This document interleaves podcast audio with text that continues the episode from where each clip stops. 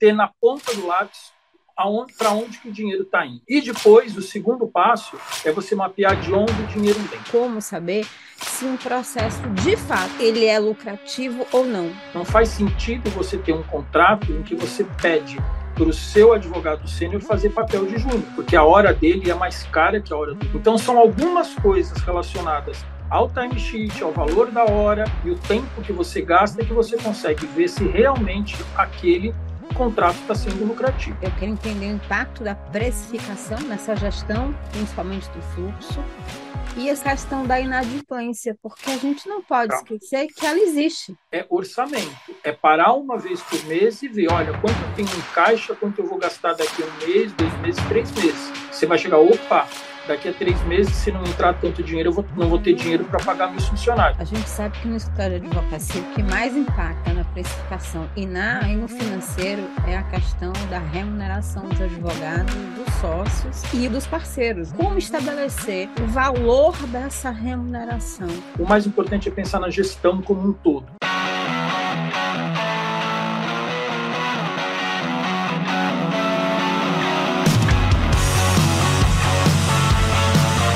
Olá, doutores! Muito bem-vindos a mais a esse episódio do DVCast. Eu estou muito feliz, por quê? Porque ele aceitou esse convite para falar sobre gestão financeira para advogados.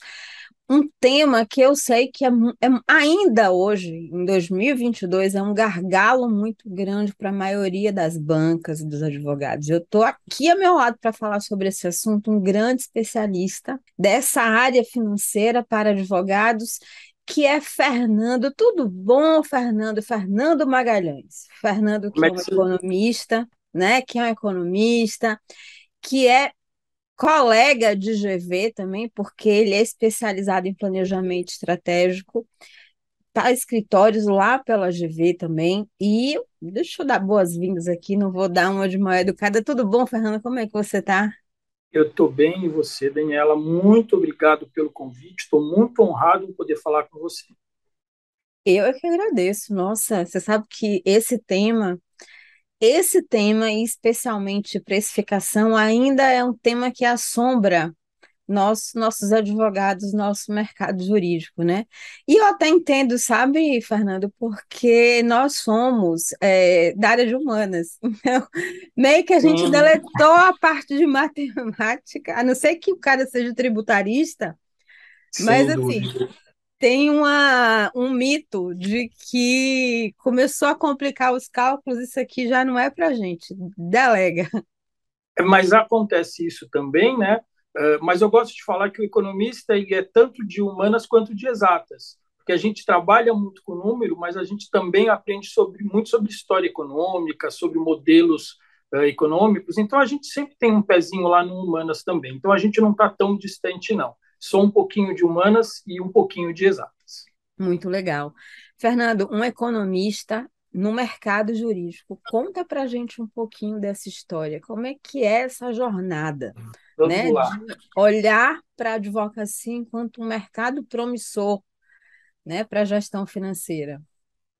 Vamos lá, eu, eu fiz economia, né, como você já falou, fiz economia na USP e sempre gostei uh, dos números. E logo depois que eu me formei, eu comecei a trabalhar na FIC, Fundação Instituto de Pesquisa Econômica, sempre voltado para os números. Naquela época, o meu pai tinha um escritório de advocacia que nos idos lá de 85, 86, era até razoavelmente famoso, e ele falava: Meu filho, venha trabalhar aqui comigo, venha trabalhar comigo. E eu já tinha uma irmã trabalhar, trabalhando com ele.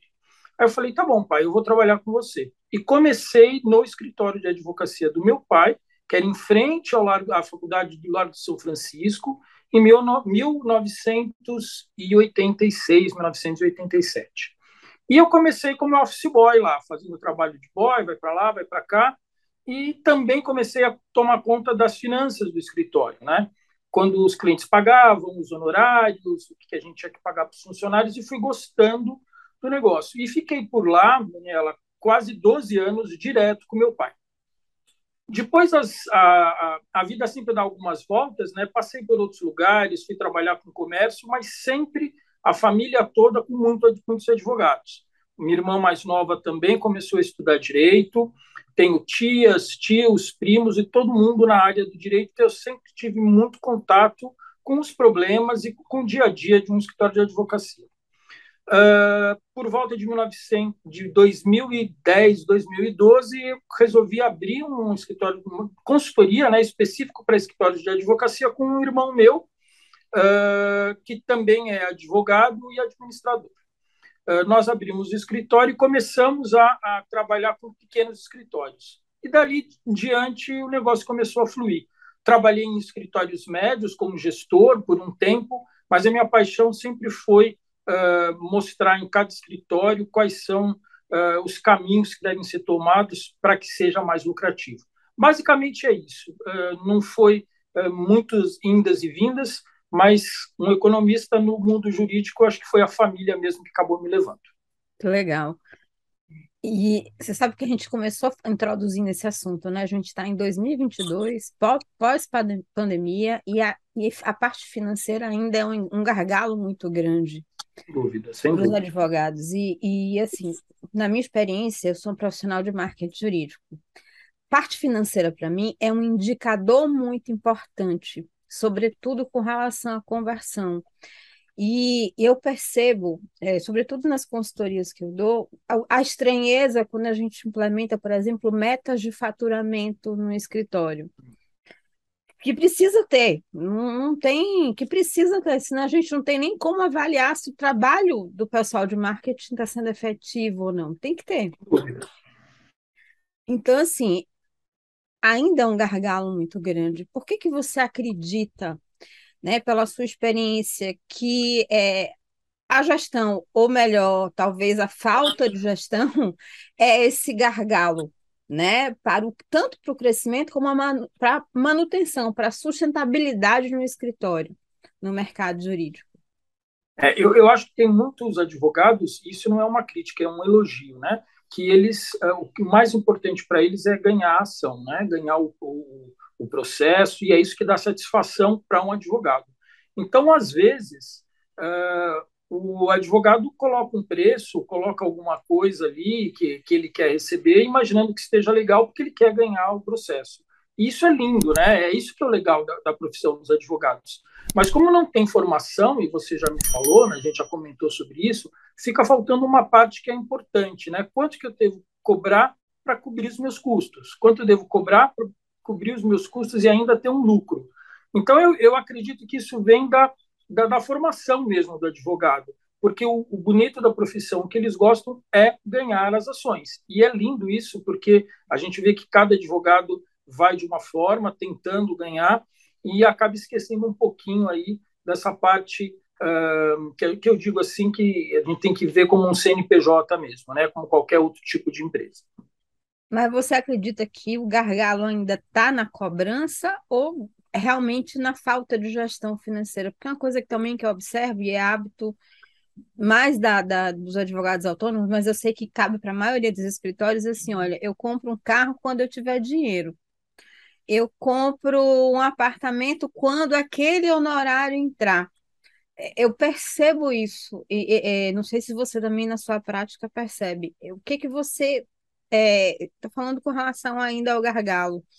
É a forma de cobrança ou a forma como eu vou gerir aqueles recebimentos, que é o eu acho que então, eu acho que, que é também a forma de cobrança, o quanto cobrar, é também saber o que fazer com o dinheiro, é também ter noção dos seus gastos, uh, e acho que é um todo, né? Uh, tem escritório que cobra muito bem, mas gasta demais. Então aí é uma gestão, não está conseguindo fazer a gestão direito. Tem pessoas, tem escritórios ou advogados que são sozinhos, né, que tem um controle muito rígido da sua despesa, mas não sabe cobrar.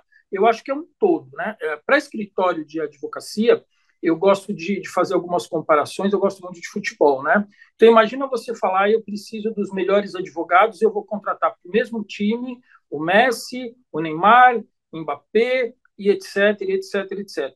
Ok, tá todo mundo no meu time, eu vou ganhar todas as ações. Aí a pergunta que eu faço: você vai ter dinheiro para pagar todos esses jogadores? Então é aí que começa o maior problema uh, de não saber uh, como gastar o dinheiro que tem. Então, é, um, é, um, é uma, uma bola grande, né? Tanto a precificação, quanto o que fazer com o dinheiro e como pagar os seus advogados, é um bolo todo.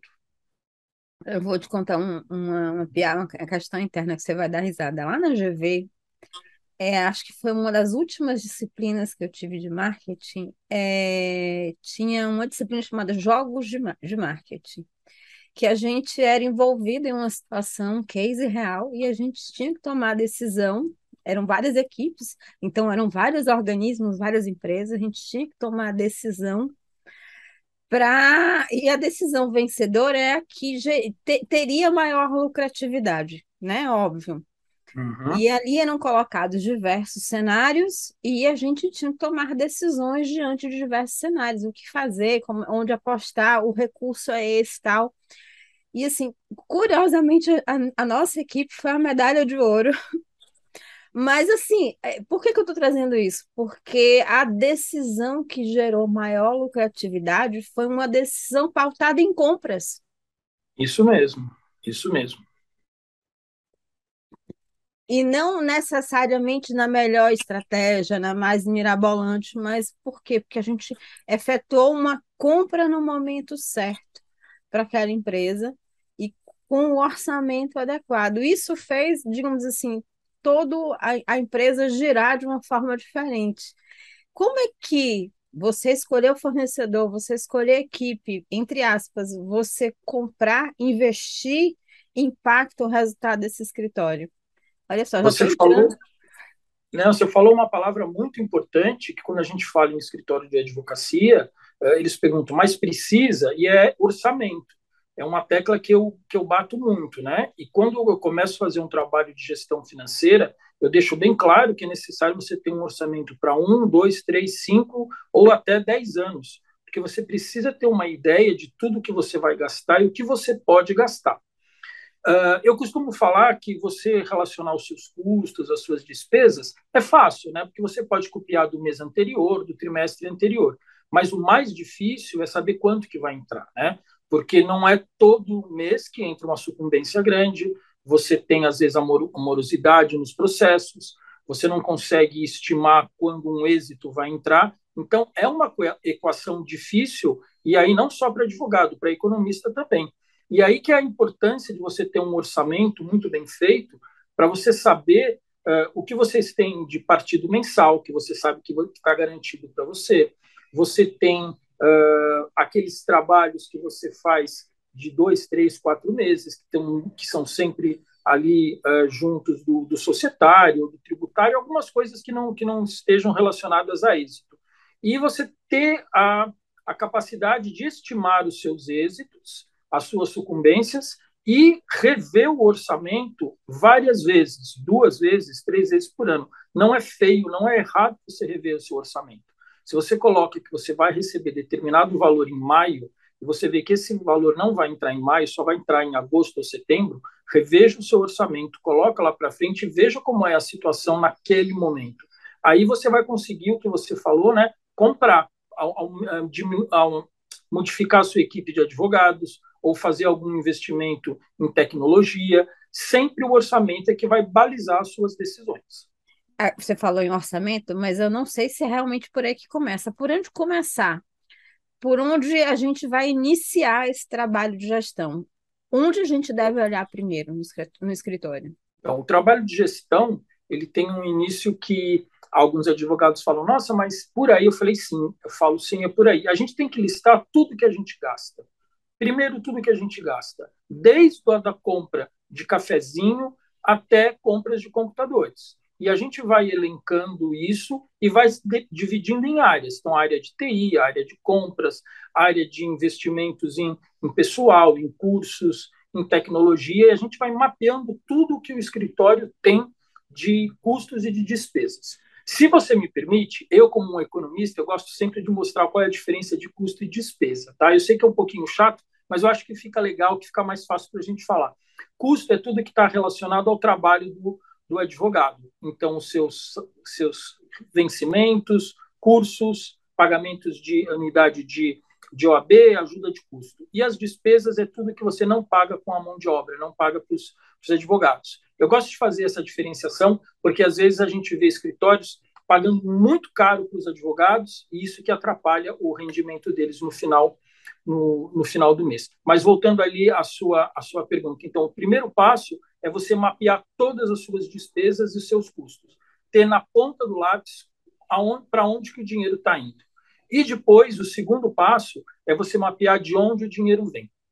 É muito comum em escritórios full service que os, os gestores ou os donos dos escritórios imaginam que o dinheiro está vindo de determinada área, por exemplo, do tributário. E quando você coloca no, na ponta do lápis, você vê que não é tanto o tributário que está trazendo mais dinheiro, né? É o societário, por exemplo, ou é alguma outra área dentro do escritório. Então é muito importante você saber também da onde está vindo o dinheiro, porque aí é um indicador de onde você tem que melhorar se aquela determinada área não está contribuindo e aperfeiçoar mais ainda aquela que está te trazendo dinheiro. Você que tocou num ponto interessante, vou até, digamos assim, me estruturei para fazer várias perguntas, mas vou puxar esse gancho que você Vai lá. agora. Porque, assim, é muito comum, eu, provavelmente você vê isso muito mais do que eu, a, a, o advogado tem a noção do seguinte, o dinheiro está entrando, então isso é lucrativo, esse serviço é lucrativo, o dinheiro está entrando. Ele não parou para dimensionar digamos assim, essa relação de custos, quanto tempo esse processo uhum. demorou dentro da, dentro da banca, ele não parou para dimensionar isso, ele só sabe que o dinheiro está entrando. E aí eu quero deixar essa, é, eu quero, eu quero colocar essa deixa para você. Como saber? Como saber que tipo de ferramenta ou como saber se um processo de fato ele é lucrativo ou não? E eu quero até justificar isso porque a gente tem dentro também do rol jurídico da advocacia que é aqueles serviços de entrada de advogado, que são aqueles serviços mais demandados, mais populares, que a gente pode dizer assim, que de pouca, de baixa complexidade, que a gente chama de serviços de entrada e que em tese esses serviços são mais baratos, são mais em conta. Hum, e né? Em tese, mas provavelmente alguns, dele pode, alguns deles podem ser resolvidos em menos tempo, talvez até atra uhum. através de, de ações extrajudiciais, né? Ou ações específicas do escritório extrajudicial, negociação, mediação, vai que, né? Mas tem aquelas soluções de que se cobra muito, mas são processos que demoram mais, né? Que demoram para entrar, que não geram tanto fluxo de caixa, como equilibrar isso e entender de fato o que é mais lucrativo para o escritório? Eu vou dar alguns exemplos para você. Eu vou dar um exemplo primeiro de um, de um contrato mensal. Vamos pensar num contrato mensal, onde você fala para aquela empresa: olha, eu vou te cobrar 5 mil por mês e eu vou te atender em tudo que você precisar. Tá? Beleza, a empresa aceitou uh, e você começa a trabalhar. Só que aí você começa a perceber que essa empresa está demandando muito de você e da sua equipe, ou de determinada equipe dentro do seu escritório. E você está deixando de atender outros clientes porque o seu contrato te obriga a atender essa empresa em tudo que ela quiser. E aí vem aquela aquela aquela palavrinha chata que nenhum advogado gosta, mas é o timesheet é, você precisa medir o quanto você gasta para fazer os seus trabalhos, desde o estagiário até o advogado sênior. Porque é muito importante você saber o quanto você está gastando de tempo, investindo seu tempo em determinado cliente, para ver se aquele contrato que você recebe 5 mil reais por mês realmente está trazendo dinheiro para você. Então, você tem que pedir para o seu estagiário marcar quando ele vai ao fórum, o advogado júnior também está atento quando ele faz uma petição inicial, uma juntada de documentos, que são mais ou menos os trabalhos do advogado júnior, e quando vai aumentando a complexidade, também as reuniões que você demora com o cliente, com a parte contrária, essa é a forma de você medir se todo o tempo que você está uh, ah, usando para essa empresa realmente está te trazendo dinheiro. E outra coisa que é importante também é que uh, eu gosto de falar que estagiário tem que fazer papel de estagiário, advogado júnior de advogado júnior e sênior trabalhar como sênior. Não faz sentido você ter um contrato em que você pede para o seu advogado sênior fazer papel de júnior. Ele não deve fazer papel de júnior, porque a hora dele é mais cara que a hora do júnior. Então, são algumas coisas relacionadas ao timesheet, ao valor da hora e o tempo que você gasta que você consegue ver se realmente aquele contrato está sendo lucrativo.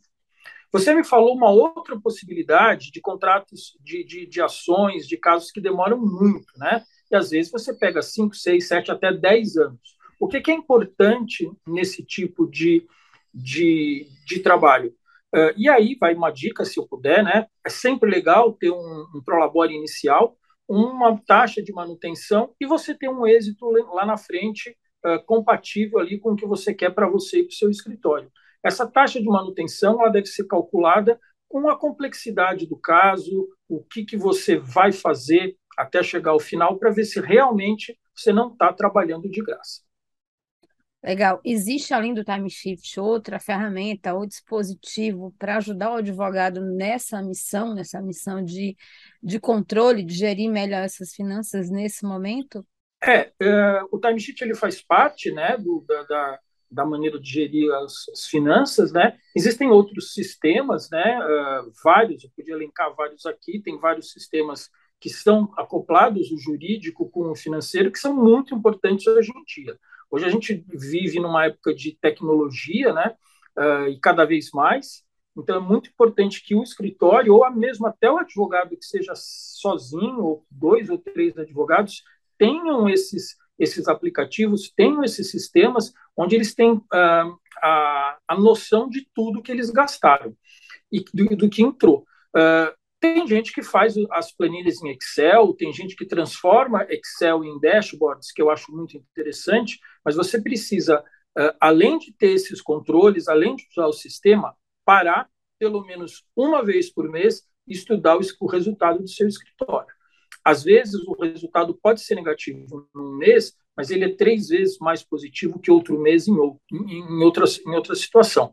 Então, isso que a gente tem que lembrar a advocacia é cíclica, né? vai depender muito dos seus clientes. Uh, um mês foi negativo, não vamos ficar desesperados. Vamos esperar o trimestre para fazer comparações trimestrais. Agora, nada adianta você ter o controle de timesheet, você ter um controle rígido de despesas e entradas se você não para pelo menos uma vez por mês e vê o que está acontecendo no seu escritório. Você sabe que você colocou uma coisa interessante, porque assim, o time shift eu vejo também que é, muitos advogados reclamam muito com Sim. relação a, a, controle, se perde, sobretudo numa equipe entre a, que já passa de seis advogados, cinco, seis uhum. advogados, ele, eles perdem, também porque falta de organização até dos outros também, chegar junto e entender. E uma outra coisa é que, é, que você propõe com relação a esse controle que é olhar, além do financeiro, olhar também para a questão dos próprios processos que estão fechando, porque, como uhum. você colocou, a advocacia é cíclica. Provavelmente existe uma flutuação existe. de processos, de, de, tipificação de processos de, a cada trimestre também, em função dessa sazonalidade. É importante que o escritório estude isso, até para definir um pouco mais, se definir, se posicionar mais estrategicamente no mercado também, né? Sem dúvida, isso é importante porque é cíclico. E não é só cíclico também em, relações a, em relação aos meses do, dos anos, mas também em matérias. Né? A gente viu há um tempo atrás um boom aí de tributário, agora só se fala em LGPD, LGPD, LGPD, então a gente tem que tomar muito cuidado. Às vezes o escritório tem um boom em dois, três, quatro, cinco meses de LGPD, mas será que isso vai durar por mais quanto tempo? Né? Os maiores honorários na LGPD é quando você implanta essa metodologia, né, essas obrigações em, outros, em outras empresas ou mesmo dentro do, do seu escritório de advocacia. Mas depois a manutenção ela é menor. Então a gente tem que sempre olhar para a matéria também. Né? Uh, será que é época de entrar mais ou entrar menos? Né? O tributário tem algumas tem algumas coisas que acontecem todo ano, declaração de imposto de renda. Então tem aí uma sazonalidade que é muito importante a gente a gente pensar. E eu queria só colocar uma coisa muito engraçada, Daniela, uh, que, que me veio aqui na cabeça. Eu fiz um trabalho uma vez num, escritório, né?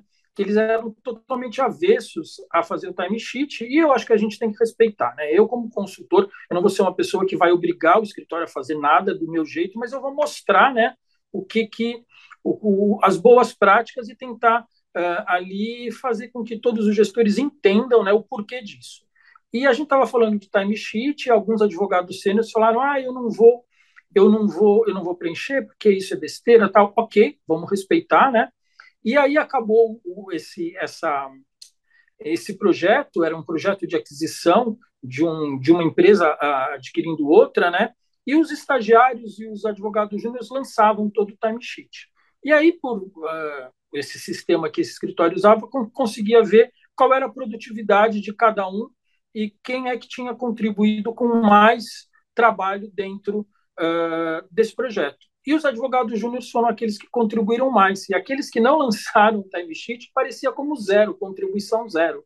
Então, aí que eles começaram a entender realmente é importante ter um controle do timesheet para ver realmente quem é que trabalha, quem está trazendo dinheiro e se realmente teve lucratividade. É bom, é bom a gente saber disso, porque assim, você já falou da questão do orçamento.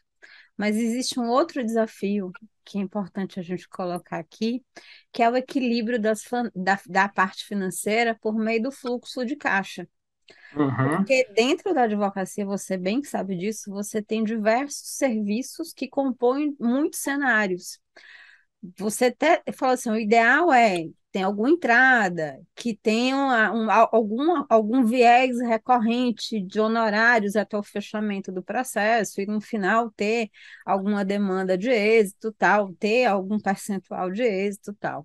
Você até colocou alguns parênteses aqui, mas a gente também tem um cenário, por exemplo, que é, inclusive, é fluxo, ou é reflexo do próprio modelo de, de, de do escritório de advocacia, de só receber no final de, é, digamos assim, ter de, muitas vezes ter despesas não contabilizadas com atração de clientes e fechamento de contrato, que é uhum. impressionante que o advogado acha que isso é de graça, que atrair cliente não custa, não existe. Custa, você sabe que custa, né? Uhum, é impressionante como as pessoas acham que a indicação é de graça e não é de graça, nunca foi. Uhum né? É, não, não sabe o que compõe esse cálculo, mas assim, a gente tem um desafio de organizar um fluxo de caixa quando você tem demandas jurídicas distintas por meio de recebimentos distintos e você, por outro lado, tem vencimentos mensais. Tudo é, com exceção de algumas coisas que acontecem anualmente, mas a maioria das despesas acontecem de forma mensal inclusive os próprios salários da equipe, né? Ninguém ganha vento, ninguém trabalha de vento. Essa é a Com grande certeza. verdade. E muitas vezes que eu coloco, olha, contrato fechado não é sinônimo de dinheiro no bolso. A gente tem que dar uma equilibrada aqui. Então, assim, como organizar um fluxo de caixa quando a gente tem esse cenário de saídas mensais e entradas que ainda né, não se estabeleceu ou não se tem essa grande previsibilidade? É, eu acho que uh, aí você já falou uma das respostas, né? É muito importante o escritório ter algum, alguns clientes, alguns partidos mensais, que a gente sabe que vão entrar sempre e você está contando com aquele dinheiro. Mas é muito importante também que o escritório é muito comum que alguns escritórios mensalmente ou até trimestralmente se reúnam, distribuam os lucros e não deixem nada dentro do caixa do escritório. Isso é um erro. Você sempre tem que deixar algum dinheiro extra guardado no seu, no seu caixa para eventuais problemas. Por isso que existe o orçamento. O orçamento está sempre ligado com, com, com o fluxo de caixa. Se você separar 5% do seu resultado final líquido por mês, você consegue ter um equilíbrio razoável e você vai saber que se faltar alguma coisa em determinado mês, você tem ali no seu caixa. Uh, e aquilo tá, é uma reserva mesmo. Né? Eu gosto muito de falar uh, que, pelo menos, o escritório deve ter, pelo menos no seu caixa, seis meses de tudo que você vai gastar. Fernando, é uma loucura você falar que eu vou ter que guardar seis meses. Vai guardando um pouquinho por mês, porque você, se você conseguir fazer um fundo ali de seis meses, um mês não foi muito bom, você não vai atrapalhar o seu fluxo de caixa, você vai continuar pagando, você vai pagar os seus funcionários. O segundo mês pode ser um pouquinho pior, mas é muito difícil um escritório de advocacia ficar seis meses sem faturar nada. Né? Então, é uma boa prática sempre você destinar alguma parte do seu resultado líquido para ficar dentro do seu escritório para qualquer futuro problema na frente. Você, a gente falou de fluxo, mas eu quero puxar duas equações que também estão ali impactando o fluxo. A primeira delas é eu quero entender o impacto da precificação nessa gestão, principalmente do fluxo. E a segunda é a questão da inadimplência, porque a gente não pode tá. esquecer que ela existe. Sem dúvida, a inadimplência existe a precificação. Eu acho que precificação é a palavra mais falada nos escritórios de advocacia. Como é que eu vou cobrar, né? Como é que eu vou cobrar? A, a OAB dá alguns sinais aí, algumas coisas que, de como você pode cobrar, mas o, o que o advogado tem que entender é que o escritório dele é uma empresa, né? Então, vamos supor que tenha, você é chamado para fazer um contrato uh, de compra e venda, tá? Ah, a OAB diz que eu devo cobrar X, Y, Z. Vamos colocar um valor aqui hipotético, 10 mil, tá? Mas você tem que pensar não só se aquele 10 mil vai cobrar, vai, vai conseguir uh, pagar os seus custos, mas se ele também vai conseguir dar o lucro que você, dono do escritório, você que, vai, que bancou todo o escritório vai ter para você.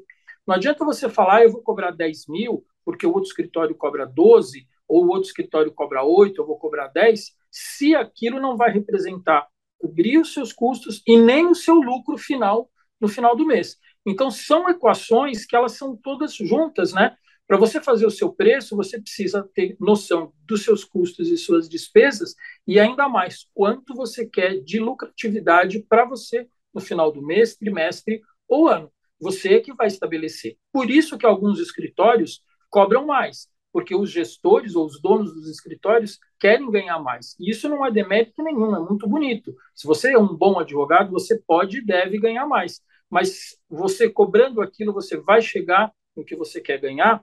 Então, é, é, é complicado. A precificação você tem que passar custo, despesa e o que você quer receber uh, de lucro final. E você falou da inadimplência também. Uh, eu vejo uh, que alguns escritórios sofrem com inadimplência, né? E ficam bravos, ah, eu vou continuar trabalhando, não vou continuar trabalhando. Realmente é um problema. E nessa época aqui de, de pandemia que a gente teve, muitas empresas ficaram praticamente de mãos atadas, não conseguiam trabalhar, né? Imagina um, um buffet. Uh, se você tá, você é advogado de um buffet, o que, que ele fez nesses últimos dois anos? Praticamente nada ele teve que pagar tudo. Será que não vale a pena uh, você conversar com, com esse buffet? Olha, eu vou continuar trabalhando para você e depois nós vamos acertar esses honorários, mostrar que você está do lado dele. Eu acho que um dos pontos de você diminuir a inadimplência é mostrar para o seu cliente o seu valor. E aí, ah, está devendo dois, três, quatro meses? Você precisa do quê? Você precisa de dois meses de, de, de fôlego, te dou dois meses, vamos renegociar. Eu acho que sempre é você pensando em renegociação e mostrando o seu valor para o cliente, é uma forma de que ele se convença de que ele realmente precisa de você e vai honrar os compromissos. Agora, existem empresas que não são, uh, que não vão pensar dessa forma e vão falar que não vão pagar e dane-se o escritório de advocacia. Aí, a questão do escritório uh, tentar ali, uh, extrajudicialmente, conseguir ali os seus, os seus honorários. Mas eu afirmo de novo: se você mostrar o valor do seu trabalho e for compreensivo com algumas empresas, a inadimplência vai diminuir. Deixa eu te fazer uma pergunta. Do ponto de vista de gestão financeira, se estabelece algum percentual pré-venda inadimplência? Estou falando para nível de resguardo, até de orçamento mesmo. Sim, sim, é legal você sempre, porque da mesma forma que eu falei para pelo menos seis meses aí de de despesas e custos que você tem em caixa, a gente também pensa em alguma coisa para inadimplência. Se você começa a ver que determinado cliente está faltando, que não está cumprindo um, dois meses, começa a guardar um pouco de dinheiro para que isso não atrapalhe no seu fluxo de caixa. E mais uma vez, é orçamento, é parar uma vez por mês e ver, olha, quanto eu tenho em caixa, quanto eu vou gastar daqui a um mês, dois meses, três meses. Você vai chegar, opa, daqui a três meses, se não entrar tanto dinheiro, eu vou, não vou ter dinheiro para pagar meus funcionários. Você vai ter que olhar o que aconteceu. Ah, a empresa A não pagou, a empresa B não pagou. A empresa C pagou e ela paga muito bem. Vamos guardar um pouquinho disso, não vamos distribuir, vamos guardar para que a gente tenha um, um, um cofrinho aí um pouquinho mais de dinheiro para eventuais problemas. Fernando, a gente sabe que no escritório de advocacia o que mais impacta na precificação e, na, e no financeiro é a questão da remuneração dos advogados, dos sócios e ultimamente, principalmente a depender do modelo, dos parceiros, né? Porque muitos Sim. advogados adicionam parceiros para atuar em alguns, alguns processos. Então, assim, como estabelecer, digamos assim, o valor dessa remuneração entre sócios, advogados associados e parceiros? O que é que você aconselha? É, é, é, um, é um tema bem delicado, né? E eu vejo que vários que escritórios diferentes têm soluções diferentes. Eu costumo dizer que eu tenho as minhas preferidas, né? Como consultor, eu tenho as minhas preferidas, mas mais uma vez eu não vou impor nada. O que eu acho que funciona legal é você ter um, uma remuneração fixa uh, que ela esteja dentro do valor de mercado. E quando eu falo remuneração fixa, você tem que ver não o tempo de OAB que, que o advogado tenha, né? Mas sim a capacidade dele de desempenhar algumas tarefas. Eu já vi advogado com 3, 4, 5 anos de OAB, que a princípio seria júnior, no máximo pleno, ser considerado sênior, porque ele é excelente. E já vi advogados com 10, 12 anos não serem considerados sêniores e estão ganhando, recebendo uma remuneração de pleno ou júnior. Eu gosto mais dessa forma. Eu acho que você atrapalha muito o escritório se você coloca regras que depois de quatro anos é pleno e depois de seis anos é sênior e depois você vai ter que obrigatoriamente ser, ser sócio. Né? Além da, da, da da, da, remuneração fixa, eu gosto do modelo em que você faça uma distribuição de lucros para os advogados, todos os advogados. Então, se estabelecem algumas regras, algumas metas, né? e a gente falou em meta, e meta é super importante. Se o escritório chegar em determinado faturamento ou determinado resultado, vai caber a cada advogado uma, um valor a mais baseado no lucro do escritório. Eu acho essa forma boa, tá? mas não é a única tem escritórios que mensalmente fazem uma apuração do resultado e distribuem para todos os sócios e guardam uma parte do dinheiro para futuros uh, percalços, né? Tem advogado, tem escritórios que não gostam desta forma de remuneração. Eles gostam de pagar um salário fixo maior e não fazer a distribuição. Eu prefiro que tenha uma distribuição para que você deixe o advogado participar mais do escritório se sinta pertencente né, na distribuição de lucros. Então, tem várias formas. Não vou falar que ah, essa está errada, isso aqui não, você não deve fazer, mas eu tenho as minhas prediletas aí, eu já dei umas dicas que eu acho que é por onde, onde funciona melhor. Na sua experiência, você acha que existe uma a prática de estabelecer o que a gente chama de prolabore no mercado para os sócios e para os associados? Ou não? É só a retirada fixa mensal e olhe lá. Eu acho que tem que ter um Prolabore. Uh, tem alguns escritórios que pagam o Prolabore e depois faz uma distribuição. Tem escritórios que estabelecem metas. Se a sua equipe chegar a tanto de faturamento, você vai receber mais 5, 10, 1, 8, 9%, depende do modelo do escritório. Tem, tem, tem outros escritórios que pagam o Prolabore, uh, tem uma remuneração ali uh, de três em três meses para os advogados que destacaram e ainda pagam um FII para quem traz clientes para o escritório. O, o, importante aí, Daniela, é que tudo esteja amarrado, né? A forma que o, que o escritório estiver fazendo o pagamento, ele tem que ter coerência com o que? Com os custos, com as despesas e que quanto os donos do escritório querem ganhar de lucro para eles. Isso que é importante. Perfeito. Você sabe que essa questão de FII nunca foi tão, nunca teve tão em alta. O é. FII, para quem trouxer cliente, nunca teve tão em alta. Até muitos advogados, muitos escritórios estão tentando trazer advogados com carteira. Exatamente, Sim. né? Pensando já. Os advogados já estão negociando esse FII, os advogados que têm carteira já estão negociando esse FII ah, de forma é. antecipada. É verdade, e tem escritórios que fazem de tudo né, para trazer determinados advogados ou que começam a pagar um, um FII muito grande para os advogados para trazerem uh, clientes. Isso é bom, mas tem que tomar muito cuidado. Quando você promete alguma coisa, você tem que cumprir, né? E isso é, é em qualquer parte, em qualquer profissão, em qualquer, em qualquer empresa. E tem que tomar muito cuidado, porque se você ficar pagando demais, demais, demais, vai chegar uma hora que vai ser muito difícil você controlar suas despesas. Então, o FII que você paga para os advogados ele tem que ser muito bem estruturado, ele tem que ser muito bem uh, detalhado, até quando você vai pagar, até quanto você pode pagar, para você não se perder com, com isso nos seus custos. A gente sabe que não, não existe ainda a cultura, ou você pode responder melhor do que eu, mas pela minha experiência, não existe essa questão, essa questão cultural do escritório de ter dividendos de, apostar no dividendos. Mas existe uma forma, ou uma melhor forma, ou melhor prática de dividir esse lucro líquido lá do escritório, de remunerar lá no final esses advogados, inclusive aqueles que trabalharam mais, trouxeram mais lucratividade para o escritório? É, eu acho isso bem importante e eu gosto muito dessa ideia, né? Uh, vamos supor que no final do, da história, né? No final do dia, você teve um lucro líquido lá de 100 no ano, tá? O que, que eu vou fazer com esses 100? O que, que é o, o que, que é que é na minha opinião é o mais uh, vamos dizer assim o melhor para o escritório é que esteja, seja estabelecido que desses 100 x vai para os fundadores, tá? E aí o que sobrar entre aspas, né, que não é uma sobra, mas o, o, esse outro montante ele deve ser dividido em algumas categorias. Alguma uma porcentagem para os advogados que não são os fundadores, que podem ser alguns gestores, sócios ou associados, uma parte para o pessoal do administrativo, controladoria, porque sem a controladoria e sem o administrativo não existe escritório de advocacia, uma parte para investimento e uma parte para reserva, né, que a gente já falou de fundo de reserva. Agora, dentro dessas porcentagens, como que eu vou distribuir para os advogados? Aí existe vários, pode ser, você pode fazer um plano de bonificação, onde os advogados, se atingirem a sua meta, vai ter direito a mais X% do seu salário, mais X% daqui ou dali.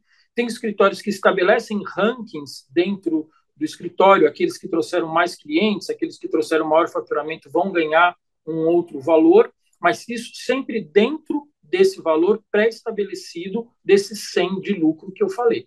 Existem N formas de você bonificar tanto os advogados quanto o pessoal de uh, financeiro, administrativo e controladoria. Isso é que tem que ficar claro para todo mundo dentro do escritório, que do 100 que você uh, lucrou, X vai para determinada área, Y para outra área e assim, assim por diante. Quando a regra é bem clara, não tem discussão entre os jogadores de futebol e entre os, os advogados. Transparência, né? Transparência. É transparência, é... transparência. Eu sei que tem gente que não vai gostar, né?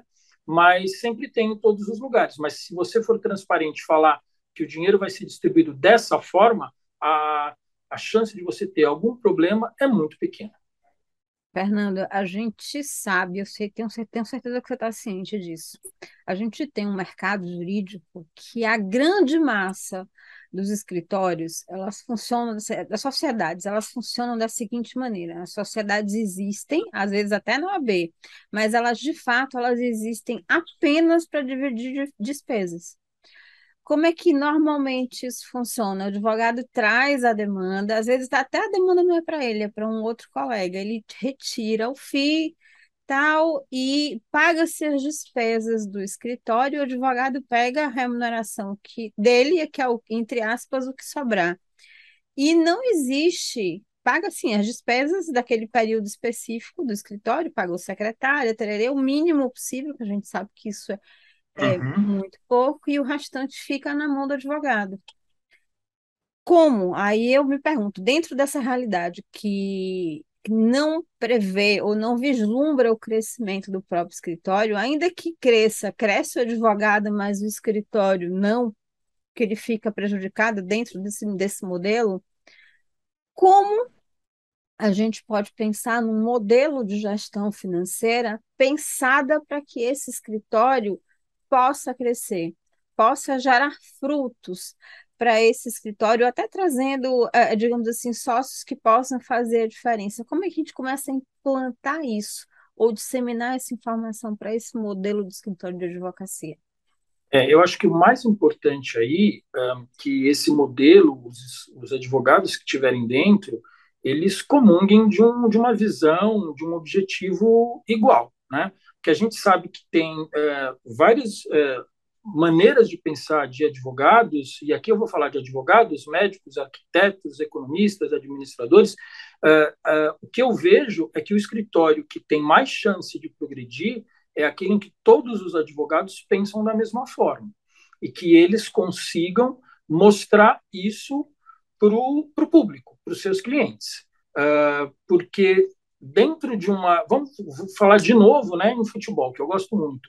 Dentro de, um, de uma equipe de futebol, se tem um jogador que só joga pela esquerda, o pessoal da direita vai estar esquecido. E isso é um grande problema. O escritório tem que ser único. As pessoas têm que ver, o mercado tem que ver o escritório como único. É o mercado do A mais B mais C. É uma coisa só. Se você fica fatiando muito e fica cada um, cada advogado por si dentro do escritório, o cliente vai perceber. E eu acho que aí, na minha opinião, tá? Não é um modelo que vai crescer tão rápido como um, modelo de um escritório onde todos os sócios falam a mesma língua, todos os sócios remam juntos. Se você observar, uh, os escritórios que têm maior uh, rentabilidade e que um maior prestígio no mercado, sempre existe aquele sócio que é o captador, sempre existe o sócio que é o administrador e sempre existe o sócio, que é o administrador dos processos jurídicos. E essas funções, elas são mais ou menos separadas. Todos fazem o seu trabalho remando junto para que o escritório cresça. Eu acho que esse modelo é melhor do que um modelo onde os advogados ou os sócios, cada um vai para o seu lado. Essa é a minha opinião. Na minha experiência, olha só como normalmente acontece. Acho que você também já deve ter visto muito isso. Olha, a captação, cada um faz o seu, ou seja, uhum. salve-se quem puder. Sim. A captação, cada um faz o, o seu, da sua área, do seu modo. Aqui, ah, quando o dinheiro chegar, a gente divide aqui as despesas, então tem despesa de ferramenta, às vezes até a, a ferramenta que vai gerir o escritório, que vai gerir os processos, tem a despesa da ferramenta, do advogado, do, é, da secretária, ao aluguel do, do IPTU, aluguel trerê, trerê, e, e depois a, o advogado leva a receita, e eles às vezes até são muito, realmente eles controlam esses custos muito bem. Só que não fica para o escritório, por exemplo, para se fazer uma capacitação, para se investir em graduação, porque uhum. exatamente salve-se quem puder. Salve-se quem puder. E aí que está o erro, né? Eu acho que, que um, todos têm que captar, mas tem, sempre tem aquele sócio que tem mais facilidade de captação. Então, quando você fala numa sociedade mesmo, é, e mais uma vez, na sociedade tem altos e baixos, normalmente o sócio que vai tocar a captação ele é de uma área, o que vai tocar uh, a administração e a gestão é de outra, ele vai tocar os processos é de outra, e aí você vai ver que determinado mês ou ano uma área é mais ou menos do que a outra. Mas como eles são sócios, na minha opinião, a remuneração dele e os dividendos dele deveriam ser iguais, porque um ano vai compensar o outro. Se as pessoas lutam cada uma por si, é muito difícil ter um desenvolvimento intelectual dentro do escritório, ter uh, estagiários e advogados júniores que queiram continuar no escritório trabalhando, porque eles veem que, que é uma coisa uh, fluida, que é uma coisa, além de ser fluida, é uma coisa firme, que tem uh, princípios, que tem pilares. Eu acho que dessa forma o escritório vai conseguir uh, um crescimento muito maior do que aqueles que é cada um por si. Não, pensa comigo, qual é o sentido de ser uma sociedade se todo mundo vai fazer as mesmas coisas? Sim. Não existe é, é capacidade complementar aqui, olha, eu posso, fulano é melhor de audiência, eu sou melhor de, de peticionamento, o outro é melhor de, de atração de cliente, de fazer negociação, de negociação antes da justiça, extrajudicial, ou é melhor na arbitragem. Então, assim, perde o sentido da sociedade, não existe uma visão de crescimento. Mas, assim, pensando dessa maneira, você já, já respondeu, é, o objetivo é sensibilizar os sócios para que ele tenha essa visão de crescimento. Não é, não basta apenas porque se cada um for responsável pela sua captação, cada um vai ter que tirar do bolso, por exemplo, para pagar a captação dos próprios Sim. clientes. Uhum. Aí você tem um reflexo na gestão financeira, por exemplo, de entender, inclusive, a, a sazonalidade dos serviços. Serviços não se comportam de forma igual Não, nos de jeito nenhum. 365 dias do ano, né? Você perde todo o viés do que é um escritório de um movimento direcionado ao crescimento. Você, a gente está chegando aqui ao momento, teria alguma dica para esse advogado que está implementando ou que está imerso vamos assim, numa sociedade como essa, como é que ele pode, digamos assim, começar a disseminar isso, essa informação no escritório para que todos cresçam junto com esse, com eles, inclusive o próprio jovem advogado, né, o pessoal que está é, entrando é, ou montando um escritório agora com seus colegas, né? Tudo é novo, tudo é novidade, tudo, todo mundo está animado. Como pensar um modelo de escritório ou um modelo, inclusive, de gestão financeira que permita que essas, essas organizações ou empresas jurídicas, esses negócios jurídicos, já comecem a pensar em crescimento, já comecem a receber no DNA esse crescimento logo, logo de cara. É, eu, eu acho que, que o importante aí é que os advogados parem, pensem uh, no dia a dia deles. Né? Se ele começar a pensar, olha, eu gastei o meu dia inteiro uh, prospectando, eu não trabalhei em nada, uh, prospectar também é trabalhar, né? mas eu digo, eu não trabalhei em petição nenhuma, eu não estudei nada, ele vai começar a ver que precisa existir uma diferenciação aí dos trabalhos. Então, eu acho que, que, é, que é esse olhar, o que, que eu fiz hoje, né? E esse trabalho que eu tive hoje, ele teve fruto ou não teve fruto? Ele começa a analisar o dia a dia dele. E aí ele vai ver que ele é bom em determinada coisa e não é bom em outra coisa. E não tem problema nenhum não ser bom em determinado determinada tarefa, porque vai ter alguém dentro dessa organização que ele é bom aonde o outro não é. E ele tem que ter essa consciência de que todo mundo remando para o mesmo lado é muito melhor que cada um puxando o bote para o seu lado. Senão fica uma maior confusão. E eu vejo hoje em dia muitos escritórios com advogados novos se formando ou advogados novos entrando em alguns escritórios que ficam dois, três, quatro meses no máximo e falam que estão indo embora porque achou tudo desorganizado, que é cada um por si. Eu vejo que essa nova geração tem uma mentalidade um pouco diferente dos mais antigos. E não é um, ah, demérito dos mais antigos. A cultura era diferente. Hoje em dia, as pessoas pensam de uma forma diferente. Há 10, 15, 20 anos atrás, não se falava em absolutamente nenhuma faculdade de, de direito, ou de medicina, ou de odontologia em gestão. Hoje, você já vê alguns cursos não dentro do currículo normal, mas alguns cursos por fora, inclusive alguns que a ESA faz, a AB faz, algumas outras faculdades, que dão essa, essa, essa visão de gestão. Né? E é isso que a gente tem que pensar hoje em dia. Ninguém faz nada sozinho. Se eu sou bom em jogar com a perna direita e fazer gol com a perna direita, é o que eu vou fazer. Eu não sei cabecear, alguém na minha equipe tem que cabecear para fazer o gol. Então, é isso que os advogados têm que começar a pensar que não vão fazer tudo. Ele vai ter outra pessoa para ajudar e todo mundo vai crescer junto. Muito legal, Fernando. Eu quero lhe agradecer por disponibilizar seu tempo. Já acabou!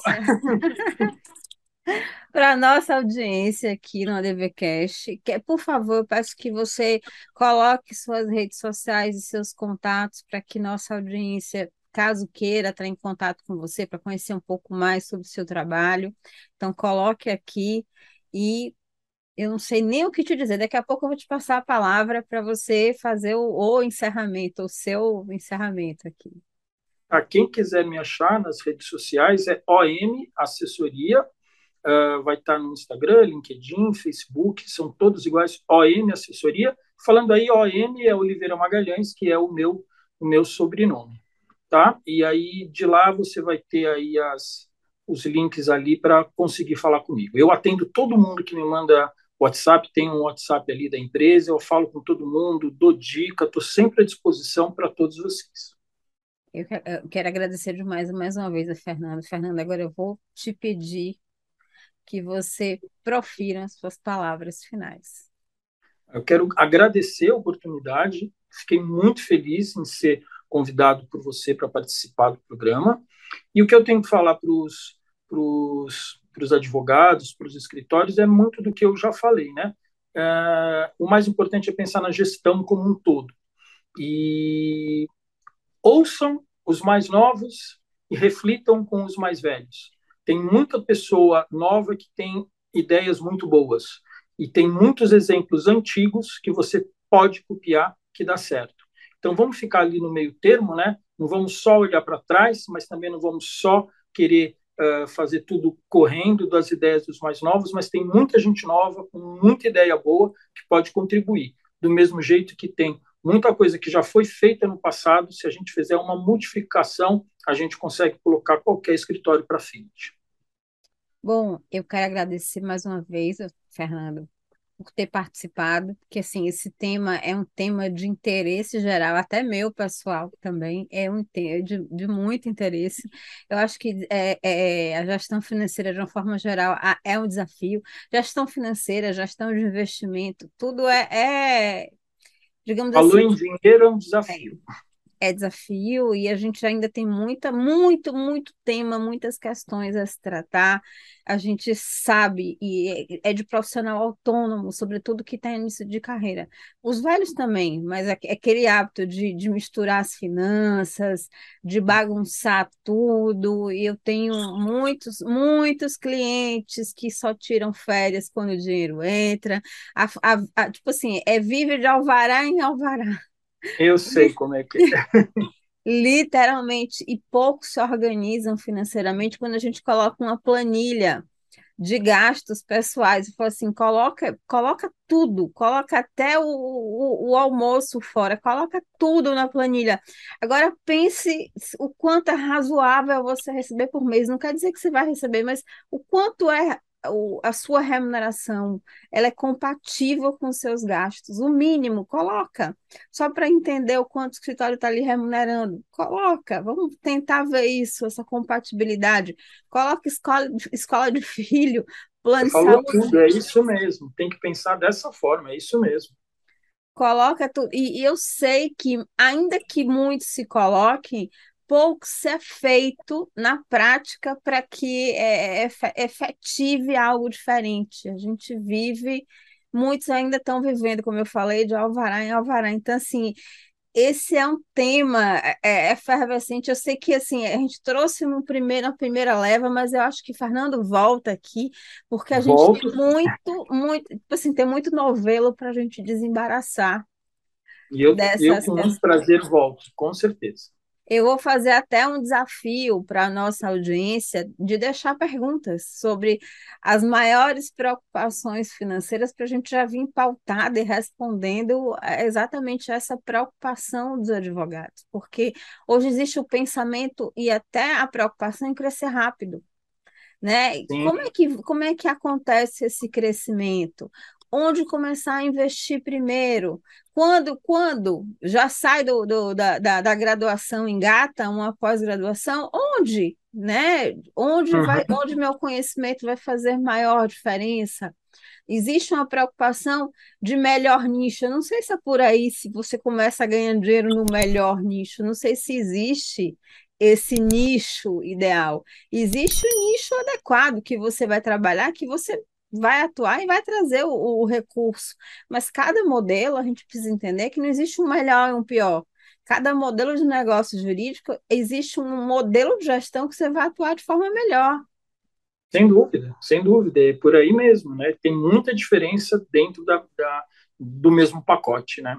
Exato. Então, assim, eu, eu, eu vou deixar o convite aqui aberto para Fernando para ele voltar, para a gente tocar em outros temas derivados da, da, da, questão de gestão financeira, que eu sei que é, uma, é um gargalo e, dor, e uma dor muito grande do advogado. É uma, é uma dor, dor muito grande. É. É isso mesmo. Da maioria dos profissionais autônomos, daquela ansiedade de fechar o contrato, baixar o contrato demais e depois perceber uhum. que se arrebentou lá na frente. É isso mesmo. Mas aos poucos todo mundo vai, vai entendendo né, o mecanismo e vai chegar num, num, num número legal nos contratos. Verdade, verdade. Enfim, mas são questões que circundam a nossa vida. Outros até você deve também conhecer esse, esses relatos de achar que nunca vai ganhar o, o, o honorário adequado, porque não tem aquela pós-graduação dos sonhos. E, uhum. e não é bem assim que as coisas acontecem. Não, não é bem assim, não. É, é, é, a questão do, do, merecimento. Então, assim, quando eu fizer isso, eu vou. E colocam barreiras para você ter, exatamente para realizar sonhos, para realizar objetivos, e não, também não é isso que acontece. Pô, assim, tem muito tema para eu e Fernanda a gente discutir aqui, discorrer nos próximos episódios da DVCast. Então, gente, aguarde. Doutores, é, nos sigam nas redes sociais, sigam o Fernando também nas redes sociais, pode procurá-lo, né?